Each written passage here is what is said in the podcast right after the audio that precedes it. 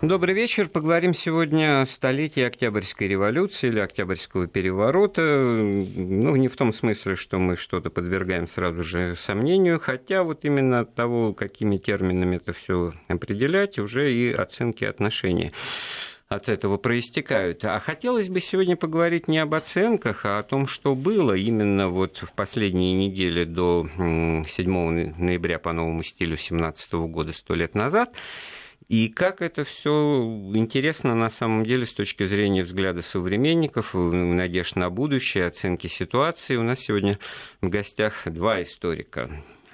Первый Эм, по алфавиту Александр Владимирович Пыжиков. Приветствую вас. Добрый день, добрый вечер.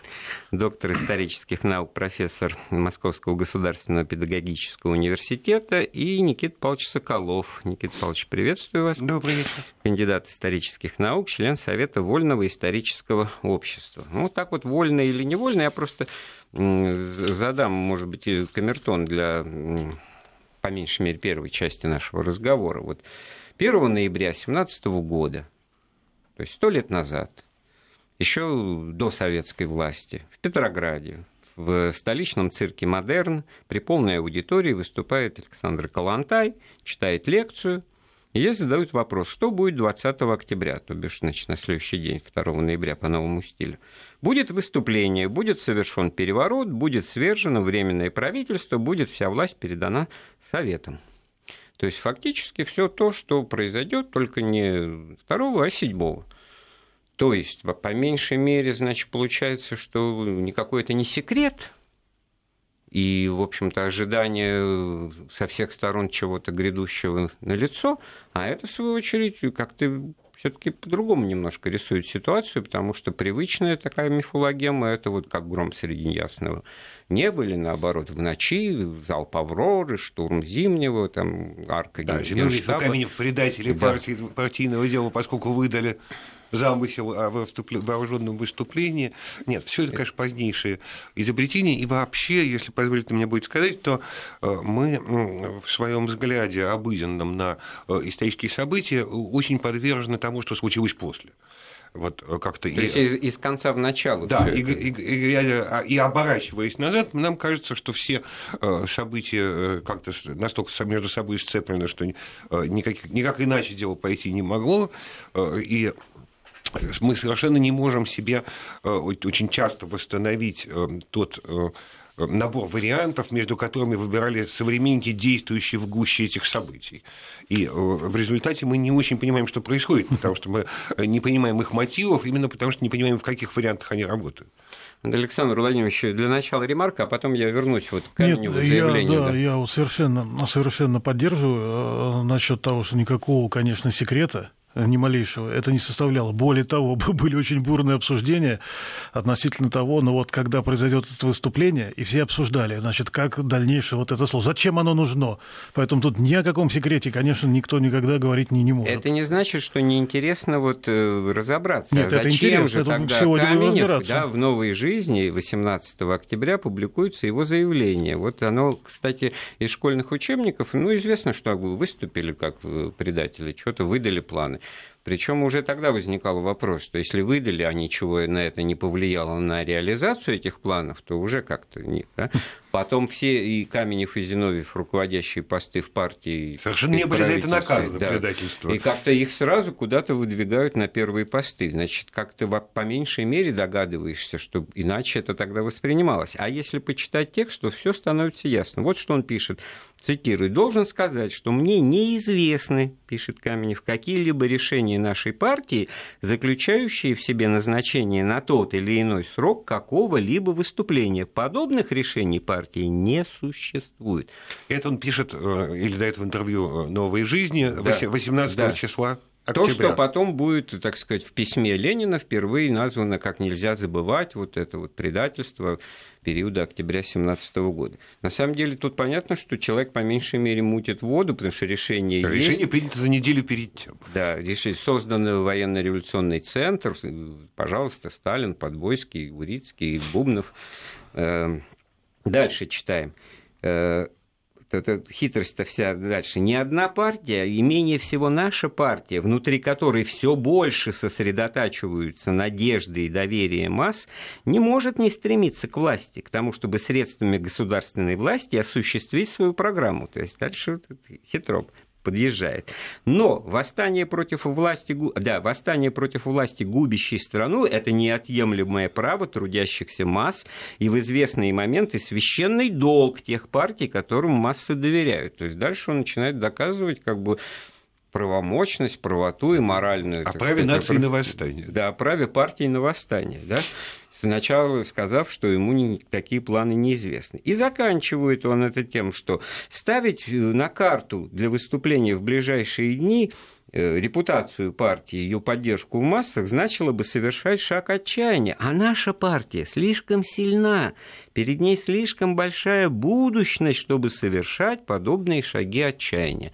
То есть мы можем, но не хотим, да, потому что, так сказать, даже малейший риск в данном случае нам помешает. И только здесь можно его какую-то, так сказать, соглашательскую позицию выявить. Хотя, как мне кажется из этого текста, человек просто мутит воду, играет роль, значит, того человека, который ну, вот, Андрей значит, да. на, на, на происходящее говорит, да нет, нет, не думайте, это мы не собираемся. Ну вот, смотрите, если продолжать вот эту мысль, что вот вы зачитали, да, совершенно вот этот отрывок из заявления Камнева, ведь мы Э, забываем, я это вот э, вижу, когда смотрю, кто вот высказывается об этих событиях, мы забываем контекст, в которых происходило вот это э, голосование Зиновия Каменева, да, заявление, контекст. Контекст был какой?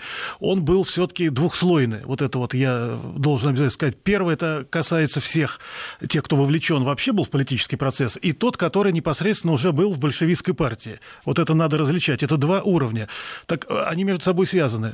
В чем здесь дело? Почему Каменев Зиновьев так делали? Да потому что они, э, Каменев особенно, он все время был в Петрограде, он никуда не уезжал там, да, а они жили в, этой, в этом политическом процессе, когда главным ожиданием всех людей, которые были вовлечены туда, да, политиков, было то, что пусть они идут и берут власть, они подскользнутся, и тогда, значит, для них ситуация будет хуже, дальше уже появятся там наши перспективы. И вот эта э, позиция Зиновия Каменева, она на самом деле отражала понимание вот этой ситуации. То есть, можно даже сказать другими словами, ну куда вы нас толкаете? Вот сейчас мы действительно, все хотят, чтобы мы рванули, и вы нас, значит, давайте, выпускаете. Мы сейчас споткнемся, и дальше у нас будут проблемы. Не, у нас есть силы, правильно, ну давайте лучше вести себя осмотрительнее. А по слову осмотрительнее, знаете, что получается? Вот это, чтобы было всем слушателям понятно, это формирование единого социалистического правительства и всех партий. Вот в чем камень преткновения там был. А Ленин с Троцким и группа молодежи активной, в которой возглавлял Бухарин на тот момент, да, они наоборот э, отстаивали, ничего мы не, не будем оглядываться туда, а мы рвемся вперед. И последнее, что я хотел сказать, а почему они так говорили? А потому что мы забываем еще один момент. А если смотреть газеты тех лет, да, то это можно э, очень четко отфиксировать. А партии меньшевики, там, да, СССР, вот эти основные силы политические, не существовало уже в том э, смысле, как мы думаем. Они все разъединились между собой. Я это четко для себя понял, когда наткнулся на целую серию статей Петерима Сорокина, который был секретарем Керенского на тот момент. И он в прессе, в разных газетах писал, ребята, никаких партий нет. Они все э, э, рассортировались между собой на примиренческую позицию, которую там Церетели и компания отстаивает, и позицию, условно говоря, пробольшевистскую. Да, вот, вы, этот набор аргументов, о которых хотел сказать. Вот Александр Владимирович Пыжиков, э, объективно, вот вы, э, разговор можно было бы продолжить, дальше окунувшись в перипетии заседаний и созыва второго съезда э, Советов, которому как бы на блюдечке и принесли, так сказать, результаты штурма Зимнего, свержения Временного правительства под, так сказать, вот, пожалуйста, то, о чем мы так долго говорили, приглашаем, что называется, к пирогу власти отказ последовал, и тогда было сформировано правительство советское только из большевиков и левых эсеров. Ну, ну потому как, что остальные, там, да, да, вот. Это, но это мы немножко забегаем вперед, да. а в принципе очень интересный пассаж вы сейчас озвучили, прям как будто вы вот читали «Московские ведомости» от 2 ноября 2017 года, который у меня перед глазами. Вот опять э, цитата. «Да, теперь повсюду слышишь совершенно определенное утверждение. В самом деле, пускай власть переходит к большевикам, мы должны через это пройти. Неизбежные условия всяких революций, чтобы в один момент вся полнота власти сосредоточилась бы в руках крайних партий, играющих на зверских инстинктах черни. Пусть будет так и у нас. Чем хуже, тем лучше. Зато тем скорее наступит развязка. О как! И это, кстати говоря, к большому отдельному разговору о том, как было воспринято значит, э, взятие власти большевиками, переворот, революция, Но, ну, обще... Э, на, современниками. Пять дней не продержится, пять недель, пять месяцев, Но, пять слушайте, лет. у этого же взгляда есть предыстория. Вот первая же попытка была большевиками предпринята в июле. Да. И э, чрезвычайно неудачная и, в общем-то, вполне беспомощная. И э, тогда действительно у многих возникло ощущение, что это не сила, что это такой вот э, какой-то пузырь Э, вздувающийся, и пусть он лучше наконец лопнет, последствия его быстро рассосутся. И, и... Вот, Никита, а вот как, на твой взгляд, извини, я так по старинке на ты, а, значит, э, все таки на дворе уже октябрь, да, все таки было, значит, событие сентября подавления Корниловского выступления, которое серьезнейшим образом силы сторон изменило и, в общем-то, вооружило большевиков как бы пониманием того, что, ну, 40 тысяч винтовок-то, в общем-то, уже в руках у тех, кто за них есть, кстати, очень интересно себя вел в эти дни Троцкий, будучи председателем Петросовета, тоже можно процитировать, выступы, это газеты публикуют. Тут вот буржуазная пресса распространяет грязные слухи, что я подписал распоряжение о выдаче 5000 винтовок. Значит, отвечаю, все это в раке выдано 40 тысяч. выдано, значит, потому что для ликвидации Корниловского мятежа, выступления, то есть получается тоже вот как наперсточник играет, э, значит, все это слухи, а на самом деле вторым смыслом, вот многослойность, да, Александр Владимирович, вторым слоем, так сказать, в сознание укладывается, а сила-то у нас есть, в случае чего мы э, ее применим. И тут третий момент возникает – тоже, в общем-то, можно найти массу указаний на то, что большевики ждут и провоцируют Керенского на какое-то, так сказать, выступление первым, на которое можно было бы ответить. Тот же Троцкий, значит, говорит, вот Тогда мы в случае чего можем себя защитить, и эти винтовки выданы для защиты, только пусть попробует на нас кто-нибудь напасть. То есть план был, вот, наверное, может быть и такой. Другое дело, что, как выяснилось, у Керенского вообще под рукой ничего нет. Да, Давайте а вот такой, об этом. А он бравировал. Но, а планы это наступательные со стороны Керенского обсуждались, во всяком случае. Вот это тоже следует отметить, потому что если почитать и не только Петерима Сорокина, а те, те же газеты, которые, как бы, так сказать, реакцию и позиции двух сторон, естественно, вот в кулуарах Мариинского дворца, значит, заявляют, что все слухи о том, что большевики готовят э, выступление, значит, они имеются в виду, на это, э, значит, учитывается. Вот начальник милиции приказал всем патрульным нарядам милиции в Петрограде выдать наганы. То есть надо думать, что до этого они без наганов ходили. Да? Два отряда э, юнкеров из Орниенбауманского школы прапорщиков прибыли для охраны Зимнего дворца вот там 3 ноября. Другое дело, что к 7 они уже значит, откажутся выходить. И в этом смысле вот эти последние дни, оказывается, это борьба, распропагандирование вот последних частей Петроградского гарнизона, чьи позиции еще не ясны. И последним, вот, э, судя по тому, что писал потом Троцкий в своей истории 17-го Октябрьской революции, это был гарнизон Петропавловской крепости, который они успешно распропагандировали, э, заявляя солдатам, что Керенский готовится их отправить на фронт, им этого не хочется, а мы вам легальное прикрытие. Открытым текстом пишем, мы обеспечили вашей позиции легальное прикрытие, что вы здесь нам нужны для исполнения революционных целей. Очень хорошо. Тогда в чем революционная цель? Не выходить на защиту временного правительства, оставаться в гарнизоне. И получается, что неужели все-таки Александр Федорович, так сказать, совершенно утратил почву под ногами и не видел настроения, не было у него источников информации, которые бы могли ему дать, дать реальную картину происходящего. Ну, после Корниловской истории, конечно, э, в вооруженных силах Керенский утратил всякий кредит доверия. Дефицит у него был после да. этого. И как-то странно было бы ожидать, что он мог надеяться на какое-то сочувствие офицерское. Понятно, что он обречен. Не, но он надеялся, а эта фраза, помните, когда комиссар в Ставке Станкевич прибыл, значит, в Петроград, Керенскому вошел и спрашивал, ну как, значит, чего? Обычный вопрос. И Керенский ему эту легендарную фразу, она осталась в истории. А у нас тут вооруженное восстание. И тот не понял, смеяться ему, что ли? Станкевич говорит, или чего делать? Как реагировать? Ну, э, во всяком случае, вот э, неудивительно, что он э, покидает авансцену событий, куда-то исчезает 25 октября, то бишь 7 ноября. Да, его в Зимнем дворце уже нет, так сказать. Это мы немножко уже, так сказать, Нет, он в, да? в штабе Петроградского округа, он там уже до этого проводил большую часть времени. Вот. И потом э, вот этот американский автомобиль, конечно, никакого женского платья вот, не было, вот, я этому, да, это да, точно. Да. Вот еще женское один... платье злостные выдумки. Да, дело, это, это, это дело в том, что это называется позднее, да. это штаб э, Петроградского гарнизона. Да, да, да, да. да а верных ему частей остается полтора батальона. Вы знаете, на самом деле, вот точно так же, как в истории много зависит от лидера, от одиночки, роль личности в истории, господи, это, боже мой, сколько можно примеров привести, также и большие и крупные события, определяющие, так сказать, развитие чуть ли не на века страны и общества, зависят от активности, сплоченности. Эта теория, ну, я что, пересказываю те же ленинские э, тезисы, да, о том диктатуру пролетариата, что они ждали, пока все миллионы темных крестьян значит, поймут и прочитают переписку Каутского с Бернштейном. Нет, значит, авангард, авангард. Вот отряды Красной гвардии, там, революционные матросы, Балтийского флота, то есть консолидированное меньшинство. И в этом смысле, вот, Никит, полтора батальона, не так уж мало.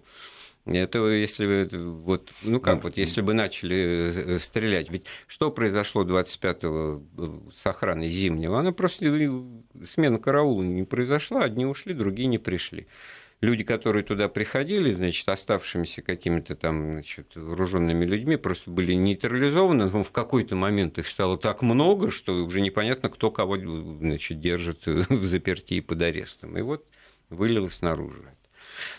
И в этом смысле все-таки какой урок-то? Значит, кто готов э, был выступить? Одна сторона была отмобилизована и готова, а вторая абсолютно дезорганизована никакого, так сказать, Но временное правительство ни взвода, было ни роты, там, и да. крайне непопулярно. Все ждали, когда оно сгинет, условно говоря. Там. А, вот отсюда эти ожидания. Пусть большевики победят, вот тут... эти уйдут, да, и тогда здоровые силы проснутся. Разочарование нет, во временном правительстве было очень Полное, сильно. Да. Э, согласен. Но и... это не значит, что были какие-то надежды, вот из процитирую, нормальные, мелкобуржуазные, там, газеты, обывательские. Нет, они но... все, вот, э, звериный инстинкт черни, они там в антисемитизм ну, перечисляют все эти эти словеса, а у нас же есть... Ну, как Нет, бы... я потому, что они никаких надежд с большевиками не связывали. Если бы одно дело, если бы это, это было еще тайно за семью печатями, что хотят сделать э, со страной и обществом большевики. Нет, тут как бы было известно, что сейчас придет, придут и будет действительно переворот с большой, огромнейшей буквы. Все перевернется а именно вот, э, ну вот первым-то делом Гос, Госбанк э, значит, захвачен, все транзакции запрещены, национализация банков, это же по карману-то ударило миллионы, так сразу поняли. Потом национализация недвижимости и собственности, вот пошло, поехало, так сказать, именно то, что и ждали от них, то есть они выполняют свои обещания, которых не скрывают. Другое дело, если бы э, значит, большевики говорили только о том, что они вот сейчас придут, и у них есть э, рычаги, так сказать, вот так, чтобы закончить войну, чтобы, так сказать, хлеба и мира было. Это было на уровне декларации, было, да, ну, реалий. Не, ну это серьезнейший фактор. Ведь мы забываем, когда говорим об этих событиях, еще очень важный такой феномен Верховского, это военного министра. Это молодой человек, там 30 лет с небольшим ему был, Александр Верховский. Так он что сделал, значит, в этот период, когда он посетил фронт и вернулся обратно в Петроград? Он сказал, что а фронта нет. Вы тут сидите иллюзиями себя не, те, не, чешьте, не тешьте, да? Это вообще все уже давно рассыпалось. Надо срочно организовывать корпуса для поимки дезертиров. Вот чем надо главное заниматься. И что он сказал? И дальше он выдал знаменитый план свой, который Керенского поверг в шок. Он сказал, что большевистское э, настроение на фронте превалирует, э, все это идет, поэтому я знаю, что нужно делать, заявил Верховский. Надо занять место большевиков. Тут как а это занять место большевиков? Да, мы первые объявляем, что выходим из войны и заключаем сепаратный мир с Германией. Но тут Коновалов, все Третьяков упали. Последний член временного правительства. Что, что он а говорит? Вот, да, не так глупо, не так глупо. Зная так, биографию господина да. Верховского, а который потом, стал товарищем. Потом, да, да, потом он, да, но, Камбригом, но да? в этот момент, 22 октября, ему сказали, пиши это, отставку, да, и давай свободен, сдавай дела Маниковскому. Это товарищ военного министра там был, который да. подобных взглядов не придерживался. Но вот я к чему говорю, что что этот Верховский, он же трезво, я, я считаю, что он трезво посмотрел на ситуацию, и, в общем-то, план-то был довольно-таки такой оригинальный. А давайте на опережение сыграем. не были даже готовы к этому. Ну, это даже вот э, как бы в теории это политического процесса уже, перехват... перехватить повестку дня оппонента, начать озвучивать ну, по его сути, он это тезисы. Предлагал, да? Да. Но Тут да, варианты, для, обращая для этого надо быть бессовестной политической силой.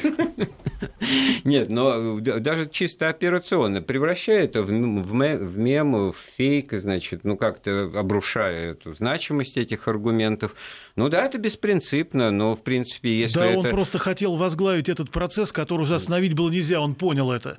Ведь Воевать не будем, это никто не будет, он Ведь это понял. Все же не в спокойной стерильной обстановке какого-то, так сказать. Нет, нет, ну конечно. Все же война, э, вот, э, Никита, ну, голод все-таки не скажешь, что голод, да, но карточки вводятся, да, перебои в снабжении. Ну, я бы сказал, что перебой с продовольствием, перебои, значит, не то, как чтобы в феврале, голод. да, вот. Ну, в Москве э, карточная система, кстати, тоже одна деталька, дьявол в деталях, значит, тоже вычитал, значит, из московских ведомостей в сентябре, вдруг выяснилось, что в Причестинском районе большое количество фальшивых карточек, талонов на лучшей бумаге, чем значит, чем настоящий, да. да. А это к вопросу уже о том, что, значит, все это результат провокаций сознательных каких-то сил, и тоже, значит, э, пальцем на большевиков указывают, а у них где, значит, есть средства, и прокламации они печатают в большом количестве на хорошей бумаге, тоже есть, значит, указания так довольно забавные о том, что разбрасывают они, значит, эти листовки в большом количестве, у Сухаревой башни перед выборами в Московскую Думу, а лавочники кричат своим продавцам, бегите, собирайте, уж больно бумага хорошая, заворачивать э, товары. Значит, спрашивается, откуда? Это к тому, что, значит, вторая часть, э, но актуальная у нас в настоящее время разговоры, насколько большевики были спонсированы, так сказать, в карманах у них были деньги на всю эту агитацию, пропаганду и, и ну, в общем-то, на немецкие деньги все это было сделано. Все или не все.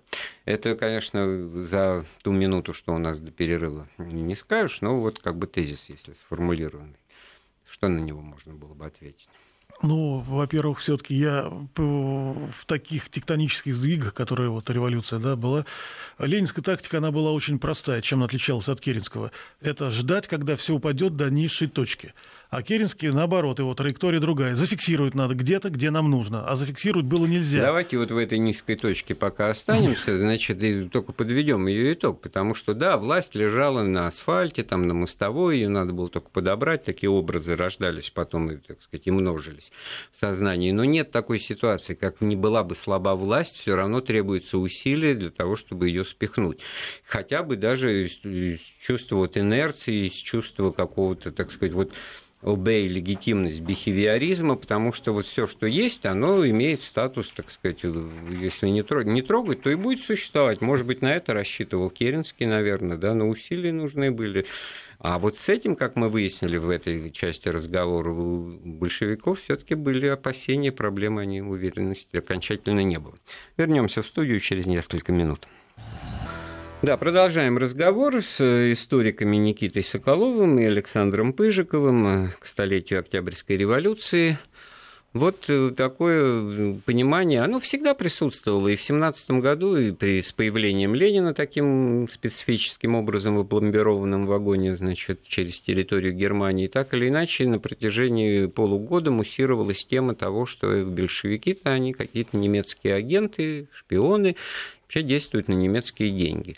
Вот и зная историю того же Паруса, который ну, действительно прилагал усилия к тому, чтобы, так сказать, и, и себя в частности, к тому, чтобы быть посредником для того, чтобы какую-то дестабилизацию обстановки в России в связи с начавшейся Первой мировой войной осуществить. Значит, там в Константинополе история с тем, как он с немецким послом заключил некое соглашение, просил 20 миллионов, получил один, но один тоже много. Если бы он их положил в карман себе, то одна история. Ну, мало ли мошенников вокруг, так сказать, великих дел крутится. Но тут человек, в общем-то, как бы не только о своем кармане думал, но и был видным теоретиком марксизма, по собственному же признанию Льва Давидовича Троцкого, который говорил, что именно Парвус предложил идею перманентной революции, а он только ее подхватил. Так вот, как вы считаете, насколько это все было спонсировано со стороны и насколько это повлияло на развитие событий. Ну, вот что касается этого паруса, то, конечно, эта фигура такая, какая-то очень такая отрицательная, если так можно сказать, во всех этих делах там, да. А попытки немцев на самом деле выйти из войны, такие, они, э, мы о них как бы забываем, а они были. И я в одном из воспоминаний Соломона, которое не опубликовано, не там не красные вожди, там, а оно в архиве хранится, там есть очень интересный эпизод, что никто иной, как Лев Борисович Красин, который на, в декабре 2016 года состоял на службе, значит, Siemens, э, представительство здесь, вот, его вывозили германские бизнесмены через Швецию на аудиенцию не кому-нибудь, а начальнику э, штаба Людендорфу. Вы представляете, где просили Красина убедить Людендорфа, что надо все это заканчивать, иначе для Германии это плохо все кончится вот эта война. Но есть вот это другая ну, точка, не такой. другая, а еще одна, так сказать, точка зрения, смысл которой в том, что, э, да, деньги брали, но ничего ради, цинично, так сказать, и грабя банки, и, так сказать, э, отнимая гонорары у того же Горького, и, в общем-то, пеняя тому же Парвусу, который был литературным агентом Горького в ну, Германии вот и себе что-то вот прикарманил. Это вот тоже мы не понимаем. Вот что значит, вот у Горького отбирали? Мне кажется, это не без желания Горького происходило, потому что с Горький был на самом деле, начиная Пролетарским там... Нет, нет, нет, я не об этом. С пятого года там дальше. Популярнейшей фигуры. Это первый продукт массового вот этого читателя, который сформировался в России, вот это массовый читатель в нашем понимании. Mm-hmm. И Горький, я хочу сказать, он себя мнил не писателем, как мы это думаем, не пролетарским, не каким-то другим. Он себя мнил идейным руководителем всего революционного движения.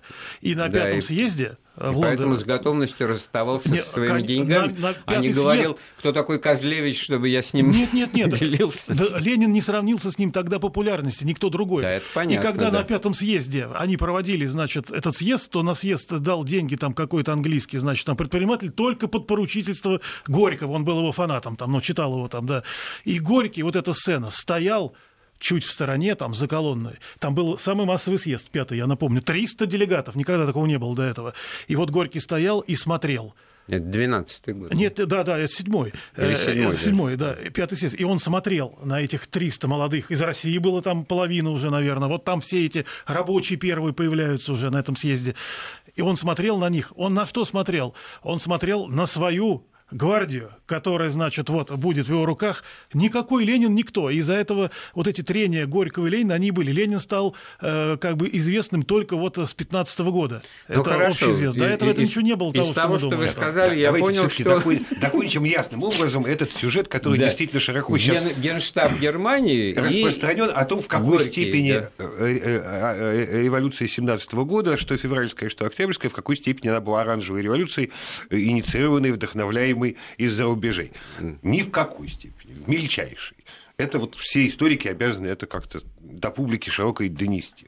Да, есть темная история с Парвусом и с деньгами германского генштаба. Какая часть этих денег куда дошла, угу. мы до сих пор определенно сказать не можем. Ну, в любом случае, это не красит э, вот тех, кто говорил сам же, что революцию нельзя делать грязными руками, это слова Ленина в отношении Парвуса. Потом, по-моему, он же сам сказал, что не надо, нельзя делать революцию в белых перчатках, противоречия первому утверждению. Во всяком случае, вот э, беспринципность это очевидно. И тоже есть вот интересный документ моменты э, Москвы, касающиеся лета 17 года, все солдатские митинги, а проходили, они их собирали на ходынке, которыми большевистские агитаторы, значит, устраивались, сопровождались э, раздачей спиртного, это когда э, сухой закон. А это все требует, так сказать, ну, денег, вложений. вложений, да, вот, и в этом смысле, конечно, вот не только то, откуда деньги, но и то, как и на что они расходуются, да, вот это вот, конечно, в этом смысле подводя итог этой части, так сказать, ситуации, беседы и понимания, что да, деньги были, и расходовались самым таким циничным образом. Ну, наверное, вот в случае с Парусом-то уж точно видно, что не забывая о себе любимом, совмещая приятное с полезным, потому что, так сказать, было известно, что человек не беден, и гонорары за постановки пьесы «На дне» в Германии, они куда-то уплыли даже и не Горькому, не говоря уже о ЦК РСДРПБ, а остались где-то у Парвуса. Там же суд чести был, там же Клара Цеткин значит, разбиралась. Парвус да? такая фигура это очень такая темная, и да, исключали мрачная. его из германской социал-демократической партии, из российской, и был он уже таким волком-одиночкой, но, в общем-то, достаточно четко соответствует определению демона революции. Но вот у нас как получается? С одной стороны, значит, совершенно не беспомощный Керенский, который хочет зафиксировать пустоту, так сказать, статус-кво в его интересах, чтобы ничего не происходило, и тогда все, так сказать, ни шатка, ни валка будет продолжаться. Хотя бы впредь до созыва учредительного собрания. То есть это тоже как бы дедлайн-то был определен, конец года. А что другие? Да, с другой стороны, большевики, а что другие партии? Вот нас тут спрашивают. А что вот эти социалисты, революционеры? Ну, правда, уже в начале беседы сказали, что вот Петерим Сорокин вдруг обнаружил, что нет никаких оно, партий, да, да? Вот эти вот левые эсеры-то, они как раз и результат вот этого э, расслоения, то есть часть Конечно. из них примкнула они уже к большевикам. на Керенского там, да, вот эти левые эсеры, абсолютно. А вот вся эта программа Чернова, который министр временного правительства, вот вроде Чернов все... тоже был интернационалист всегда в ходе вот всех этих своих министерских обязанностей временного правительства.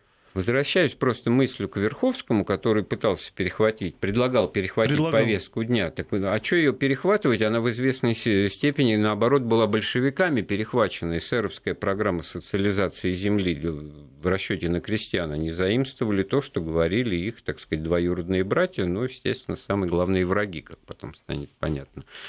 И неужели этому никак не, нельзя было воспрепятствовать и как бы разделить эти мух от котлет или там котлеты? Мы, мы как-то все время говорим о каких-то верхушечных процессах и, собственно, о Петрограде, э, забывая о том... Ну, немножко о Москве тоже говорим. Том, забывая совершенно о том, в какую, собственно, кашу э, это все погружено, что в стране деется. Угу. Вот. А в стране же полный хаос практически.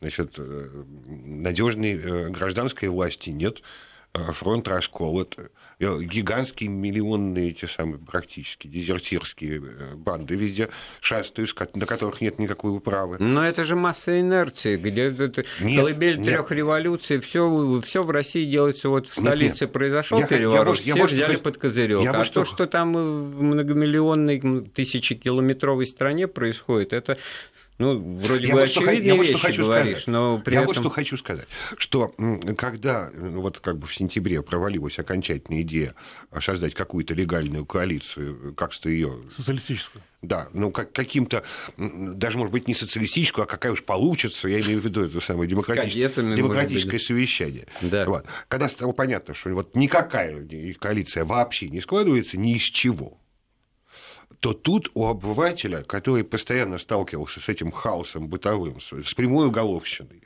вот, э, возникла, естественно, в башке идея, ну, хоть кто-нибудь, угу. ну, хоть кто, ну, хоть черт с рогами, тоже, Хоть такой, тоже впечатление, что заглядываешь в московские ведомости 25 октября, так карикатура. Это, вот, так это в очень многих по, дневниках того времени обыватель, прямым текстом да, пишется. Пара обывателей, муж и жена жмется к подъезду, значит, в ужасе, потому что слева кто-то с ножом, справа кто-то с наганом. Оказывается, текст, значит, безвыходное положение. Слева бандит, справа милиционер.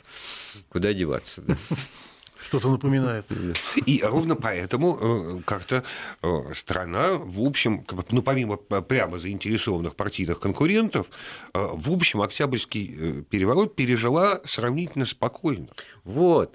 Но, может быть, даже и не отреагировала. Это к тому, что, да, масса покоя, и все ждут, что называется, отмашки там, значит, или Кремля, Зимнего дворца из центра власти, и тогда что-то будет, значит, вот как это потом будет названо, триумфальное шествие советской власти, тоже очень интересная вещь, которую, наверное, стоит Не, а все начнется после вот, э, учредительного собрания, после 5 января, конечно, да, это вот... А да. пока вот то, что захватили власть в Зимнем, и никакой так, многие реакции... же пишут, что на самом деле все события происходили вот в районе, прилегающем к Зимнему, а по Петрограду э, театры, трамваи, рестораны да. работали. Рестораны и театры продолжали работать. Да, это уже многие Только Маяковский да. потом написал, что продолжили свой бег трамваи уже нет, при социализме. Нет, ну это все художественное преувеличение. Нет, Маяковского... нет, все это было.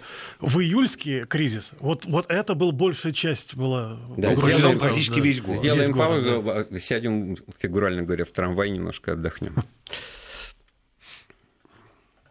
Ну а мы сегодня говорим о предстоящей столетней годовщине Октябрьской революции с историками Никитой Соколовым и Александром Пыжиковым. И вот, э, наверное, мало э, говорим на уровне привычных, так сказать, клише. Спрашивают нас, ведь изгоняли же буржуев-паразитов, это было убеждение пролетариата, зачем об этом молчите? Вот насколько это вот все было тогда действительно да нет, ну то, что... никто не молчит. Почему? Нет, мы не молчим, а даже вот более того, может быть, поудивляемся тому, что в практике Временного правительства было за эти полгода, что оно было у власти, принятие таких драконовских законов экономических по доходному налоге, о двойном налогообложении, о дополнительном обложении прибыли, да, что это, в общем, это закон об... не о налогообложении, а об изъятии. Об изъятии за, за 16 год, заплати дважды, и, в общем-то, стонали все бизнесмены и говорили, что вот в октябре, пускай уж большевики приходят, да, потому что ничего хорошего нет. И в этом смысле вот же парадокс. Уже, казалось бы, все, что только можно, вот эта революционная власть, которая себя искренне революционной называла, значит, делала в пользу значит, Ширнармас, как это принято говорить. Да? А оказывается, это все было мало, надо было вообще... Нет, но принципиальное различие все-таки в том, что временное правительство действовало в рамках э, ну, как они считали, преемственности права, а э, большевики, конечно, всякое преемство разорвали. Ну, там другая уже основа для права, другая, это абсолютно точно, да. Ну вот это к тому, Здесь что в опыте обывателей, миллионов людей, в да, центре всего. Б- вот, была, может быть, какая-то, да. какая-то идея справедливости витала, да, вот там честно, а нечестно, да, а вот да. на практике как это вот, чтобы нет права на частную собственность, это вот был, был мой дом, а теперь он чей, так сказать, государственный. А мне в нем можно жить? Можно. В качестве кого? Квартира съемщика. Ведь дальше вот, как бы на первых порах вот так подселяют, а ответственный квартиросъемщик, который жировки оплачивает, это вот бывший владелец нет, нет. этой ну, вот квартиры. на самом деле, вот я, когда в Петербург приезжаю сейчас, да, я все время живу, значит, в одном и том же месте, там, а, у родственников, да, там, в квартире. Так вот, Э, значит, это почтенный уже человек в возрасте, и как она оказалась в этой квартире. В этой квартире была и ее бабушка еще, да, эта квартира, доходный дом купчик один построил. И вот э, мать ей рассказывала, как он драл с них это деньги там, э, постоянно угроза выселения. И вот 17-й год, они люди не политические вообще, да, что делать? как быть, тут деньги платить надо, а этот куда-то пропал. И вот, говорит, приходят люди какие-то и сказали, всех жильцов собрали, значит, он больше не придет. Вот это кто у вас это mm. самое? Так это для них просто райский день был, ее бабушка вспоминала. Вот э, микроэпизод, но вот он о многом говорит. Ну, еще и объявили военный коммунизм с отменой... А квартиры все ваши, да. которые арендовали, вот, вот сказали, да. Но рай на земле действительно может быть в этом смысле и, и чего же мы, так сказать, суда... судачим-то. Да. Нет, это разные психологии столкнулись. Вот это вот просто, когда мы их перемешиваем в одну кучу, то, конечно, черт что получается. Э, право, право. А или оно построено на определенной идее, вот это частное ну, или... или построено совершенно на другой. Вот это вот, э, чего большевики стали делать. Причем это не личное их изобретение. Я так вот, и мы хотим, чтобы было так. Причем здесь Маркс. Это так жить хотело подавляющее большинство населения, вот этих рабочих крестьян. Они считали, что не может человек владеть фабрикой, которую он купил владеть можно только тем, куда ты вложил свой труд. Даже право наследования невозможно, не можешь наследовать, если ты не вкладывал труда туда. Это совершенно другая психология. Нам она просто сейчас непонятна. Ну да, мне на этом... нам не просто непонятно, а просто мы дальше прожили исторически целый век, и мы понимаем, что эта конструкция не работоспособна в человеческом обществе. Ну, не говоря о том, и что возникает вопрос, э, почему завод не, не должен принадлежать и станки тем, кто изобрел эти станки, да, значит, в другой стороне. Но имелось в виду да? эти акции, вот эти вот, вот ценные а, бумаги, а тем, кто что только на них работает, да. да, вот. Но я не думаю, что это искушение, это лукавство, что люди вдруг почувствовали себя трехлетними детьми, которые не спрашивают, они, им хочется конфетки, вот она перед глазами, вот они ее едят, откуда она взялась, и им не вдомек. И даже если родители объясняют там ее происхождение, то все равно это как бы вот в сознании не укладывается. Трудно себе поверить, что даже там грамотные и неграмотные, но психология русского крестьянина тароватого, работящего, так сказать, того, которого потом будут называть кулаком, там, мироедом и так далее, и так далее, она вот как бы... Или все таки на это повязались, вот помещи землицу-то, вот эта программа. На, да? землицу очень, конечно, повелись. Лето 17-го, общинная революция снизу. Общинная революция снизу, и, собственно, дезертирство в значительной части объяснялось тем, что э, ходили постоянно слухи, что сейчас будет земельный передел, в передел пустят всю помещичью собственность, и мужик с фронта побежал, как же без него это будут делить? Правильно, угу. да, да. Это тоже было дополнительное, так сказать, ну, как бы на чашу весов брошенная гирька, которая обрушала дисциплину в армии, нежелание воевать и прочее, прочее. А по-другому, что нельзя никак было это, так сказать, решить этот вопрос. Это абсолютно, так сказать, социалистическое. То есть мы выходим, вот начали с октября, логично, да, выходим в понимание февраля 17 а стоило ли там все это трогать вообще, как бы, так сказать. Нет. Логика, так, вот так, логика так, февраля. Могла, так, мог, мог бы февраль а, объехать вот октябрь? Или в феврале рухнула. А вот другое дело, что, конечно, колоссальную ошибку совершило Временное правительство, затягивая созыв учредительного собрания. Вот. Поэтому да, вот да. я не случайно к февралю обратился. В феврале мы, мы с вами в том числе это обсуждали, и все доказывали, все были согласны, что все рухнуло, всем все обрыдло, ни одного монархиста в стране не осталось. Не оказалось. Ники, уходи, надоел. Александру Федоровну немецкий немецкая шпионка, все, так сказать, и так далее, и так далее, другого не дано. Теперь в октябре опять, получается, ничего другого не дано, вот как очередной крайний, так сказать, вариант развития событий, да. А теперь вот о том, о чем вот вы сказали последнее. Это то, что чрезвычайно важна в таких Учредительное процессах... собрание. Почему а, выборы важна в таких процессах динамика. Вот э, да. если бы э, э, Временное правительство не, не, не затягивало специально, оно специально и намеренно затягивало, надеясь на скорое окончание войны, созыв учредительного собрания.